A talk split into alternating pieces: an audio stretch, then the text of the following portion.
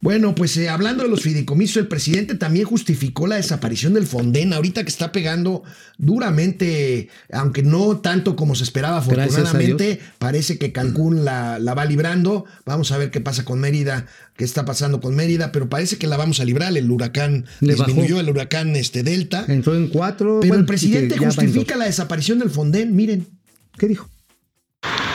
¿Por qué desaparecer el Fonden? ¿Por qué vamos a desaparecer el Fonden? Porque hay elementos suficientes para sostener de que era una especie de caja chica, bueno, ni tan chica, para funcionarios que compraban de todo aprovechando de que había una emergencia, sin licitar miles de millones de pesos en catres, en láminas de zinc, en todo, a precios elevadísimos. Hay gente que vivía de eh, venderle a gobernación, de venderle al Fonden, que hacían jugosos negocios. Bueno,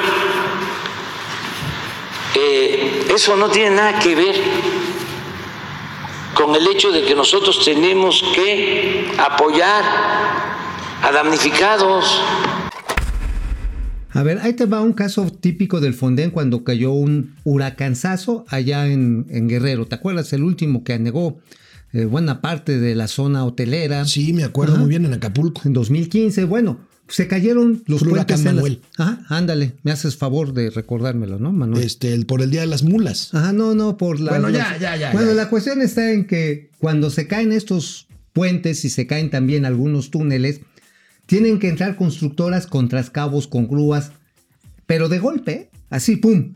¿Y cómo les iban a pagar? Dijeron, pues les vamos a pagar, pues nada más que empiecen a resolver esto.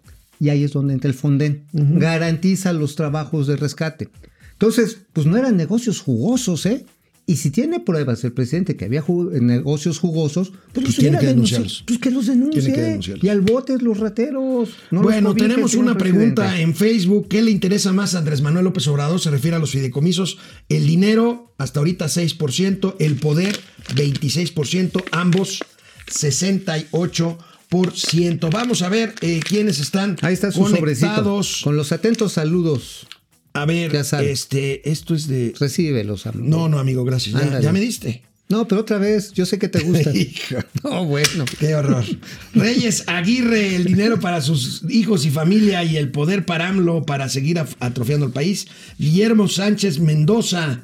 Eh, AMLO prefiere que se caiga el país para obras inútiles. Paco Guerra, como que Doña Austeridad anda temblorosa. Sí, es que ya le dio frío. ¿Y su jorongo de jerga? Ah, pues ahorita le agarramos a jergazo, espérame. Este, Isidro de HP, lo que quiere el Fondo Monetario es que México siga empeñados con ellos. Araceli Castro, hola queridos analistas financieros, tapen a Doña Austeridad Republicana. Ferra ahí está, ahí está, eh, ah, pero se están poniendo cuotas a la gasolina, ¿qué no? Pues, pues, sí. Sí. Pues sí, y le van a quitar el estímulo fiscal. Paco Guerra, eh, ¿ustedes de pura casualidad sabrán dónde anda los Ollita? No sabemos. Pues de hecho, nadie lo ha visto, ¿eh? Andará los Ollito. Bueno, Francisco García con las aportaciones a Pío Pío. Robert Mata, saludos desde Querétaro. A ver si siempre se arma el tren que se había cancelado. Pues dicen que sí, está en el paquete que anunció pues nada más el presidente. la lana, ¿no? El aumento constante de las obras estrella, el presidente dice Paco Guerra, nos ponen a menos pasos del abismo. Al rato ya una, ni, ni para una pata de jamón.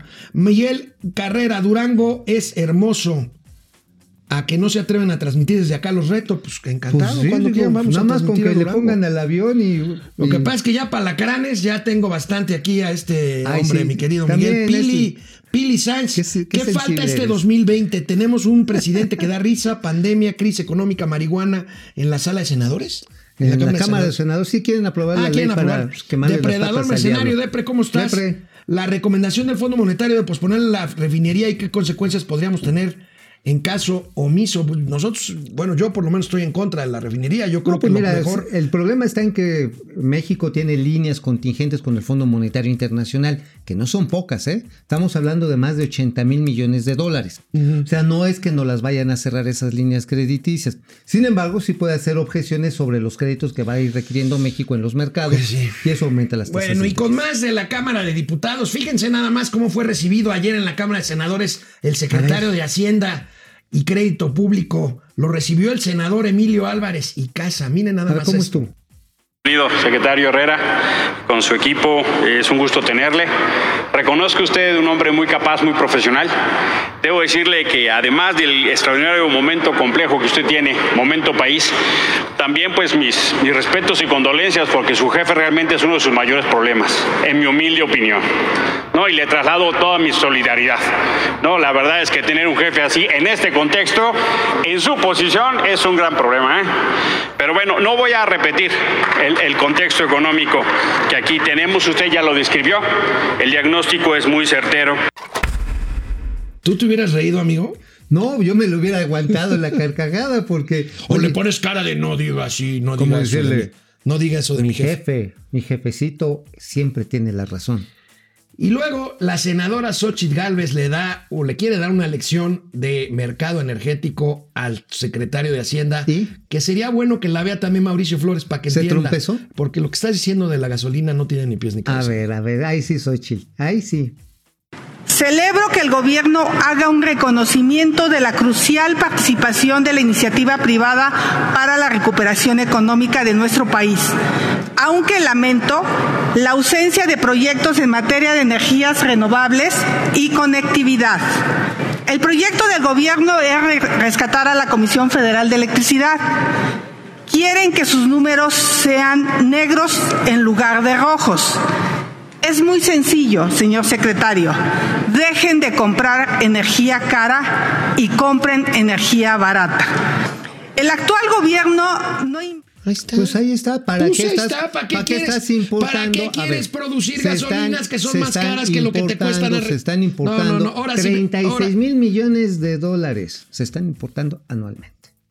Y no me digas que eso es barato. amigo. La sinapsis no se te dio hoy, mami. No, no, no, no, no, es que no estás echándole cálculo. La sinapsis Mira, no se te echa el bueno. cálculo para acá y te voy a enseñar cómo se, se- se hace el, el- la balanza comercial. Bueno, bueno, No, bueno, para que vean que no siempre estamos de acuerdo aquí el señor. Pues Más no, bien muchas ni- veces no estamos Pues de no, no somos, no somos como los otros amigos. Los No, no, no, no, no, son amigos. amigos, está bien. Bueno, no, no, nos vemos, nos vemos mañana aquí en Momento Financiero, Economía, Negocio y Finanzas para que todo el mundo les entendamos. Y. Próximamente sorpresas. Con jergazos.